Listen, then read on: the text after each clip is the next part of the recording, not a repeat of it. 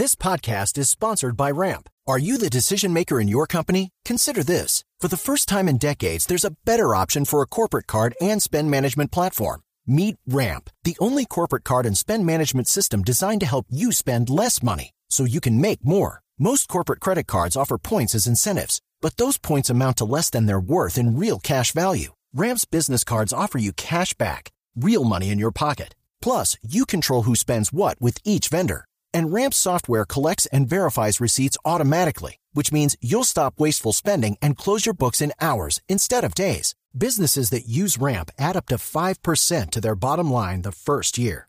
If you're a decision maker, adding Ramp could be one of the best decisions you've ever made.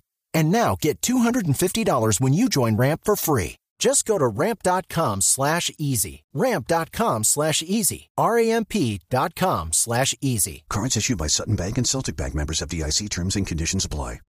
En Blue Radio, el análisis de los expertos.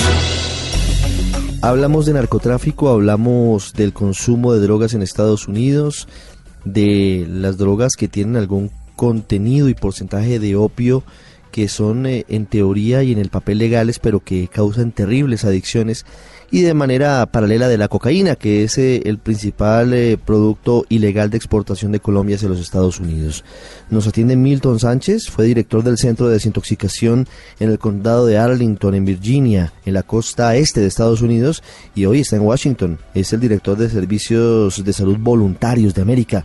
Milton es colombiano y nos atiende. Milton, gracias por estar con nosotros. Buenas tardes. Buenas tardes, muchas gracias y gracias por tenerme en su programa. ¿Cómo reciben la declaratoria del presidente Trump de emergencia por crisis de opiáceos, por el consumo de drogas particularmente derivadas de la amapola en Estados Unidos? Bueno, esta es una noticia importante.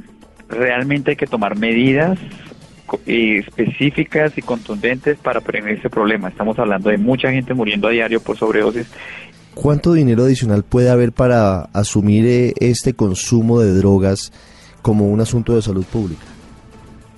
En este punto es muy pronto decir cuánto se va a invertir, de dónde van a venir todos los fondos y, ahí donde viene la discusión y las críticas más importantes, pero, pero el, el, haber hecho ese anuncio significa que tiene que salir el dinero de alguna parte y se tiene que implementar todas esas mejores prácticas científicas en investigación. Hay cinco puntos específicos que se tienen que, trabajar. ¿Cuáles son las cifras hoy de las muertes por sobredosis de opioides en Estados Unidos, Milton?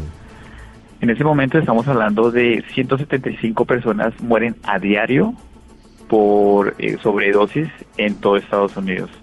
En el estado donde más eh, problemas se encuentran es en West Virginia, pero eso es un problema que está en todo Estados Unidos, en cada estado y no está, como se dice, no respeta ni condición, ni raza, ni creencia, es un problema que está atacando a todos y que pues por supuesto afecta a todos.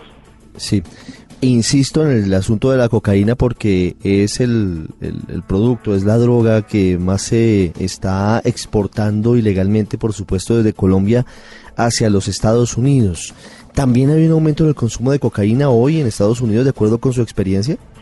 Las drogas en general están cambiando mucho y están eh, siendo más dinámicas, más fácil de acceder y están en total aumento. ¿Hay muertes por consumo excesivo de cocaína en Estados Unidos?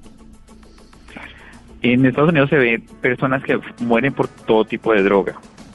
Podemos ver que hay personas que mueren hasta por alcohol, problemas de intoxicación, pero también hay de cocaína, también hay de otras drogas como K2, pero como hay muertes que son relacionadas cuando están usando cocaína, por ejemplo, eh, accidentes de tránsito, accidentes relacionados al trabajo que tienen que ver con personas que están usando drogas en la calle. Entonces no, no hablan exactamente de que es un problema de la cocaína o del alcohol, sino lo atribuyen a la primera causa que puede ser el accidente de tránsito o la riña callejera, pero no a la droga. Pero cuando se ve estadísticamente que hay una relación entre esos comportamientos o esas muertes con drogas es donde podemos especificar que sí hay, sí hay aumento y sí hay una correlación alta entre los, entre los dos.